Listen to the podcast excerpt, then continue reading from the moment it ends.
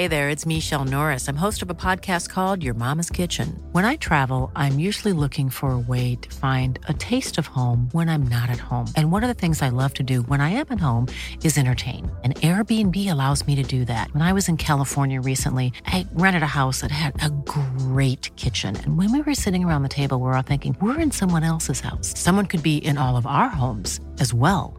If you have a home, but you're not always at home, you have an Airbnb. Your home might be worth more than you think. Find out how much at airbnb.com/slash host.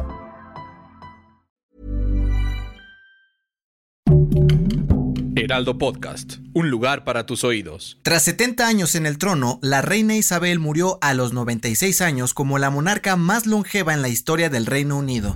Esto es Primera Plana de El Heraldo de México.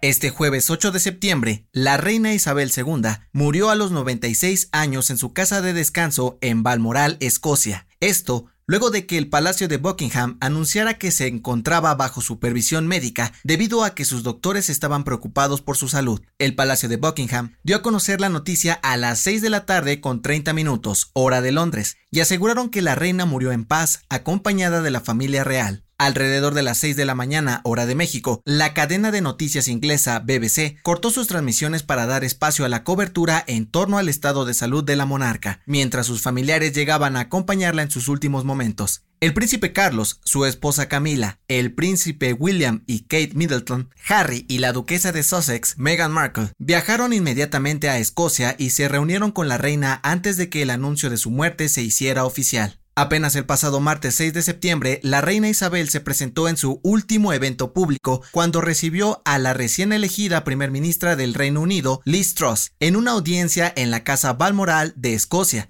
donde incluso se le vio sonriendo frente a las cámaras de los medios de comunicación presentes. Los líderes de los 16 países pertenecientes a la mancomunidad de naciones como Canadá, Australia, Jamaica, entre otros, expresaron sus condolencias y ahora están a la espera de saber quién será el heredero a la corona para ponerse bajo sus órdenes. La reina Isabel II estuvo en el trono real desde 1952 y con 70 años ahí, tuvo el reinado más largo en la historia de la monarquía británica, superando a la reina Victoria y al rey Jorge III, con 64 y 60 años respectivamente. Durante este tiempo pasaron 15 primeros ministros ingleses, desde Winston Churchill, Margaret Thatcher, Boris Johnson y la más reciente Liz Truss. Además, vio 18 ediciones de los Juegos Olímpicos, 7 papas de la Iglesia Católica e incluso la polémica separación del Reino Unido de la Unión Europea, el famoso Brexit. Se espera que en las próximas horas el ataúd de la reina vuelva a Palacio de Buckingham y posteriormente a Westminster para un servicio memorial de cuerpo presente, donde miles de personas podrán visitarla para despedirse y honrar su legado.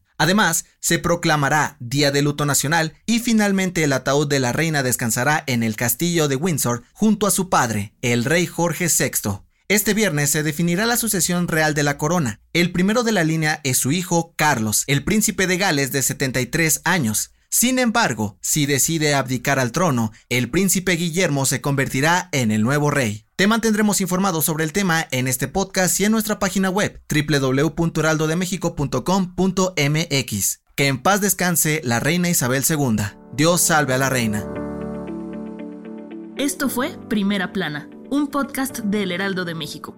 Encuentra nuestra primera plana en el periódico impreso, página web y ahora en podcast. Síguenos en Instagram y TikTok como El Heraldo Podcast y en Facebook, Twitter y YouTube como El Heraldo de México. Hasta mañana.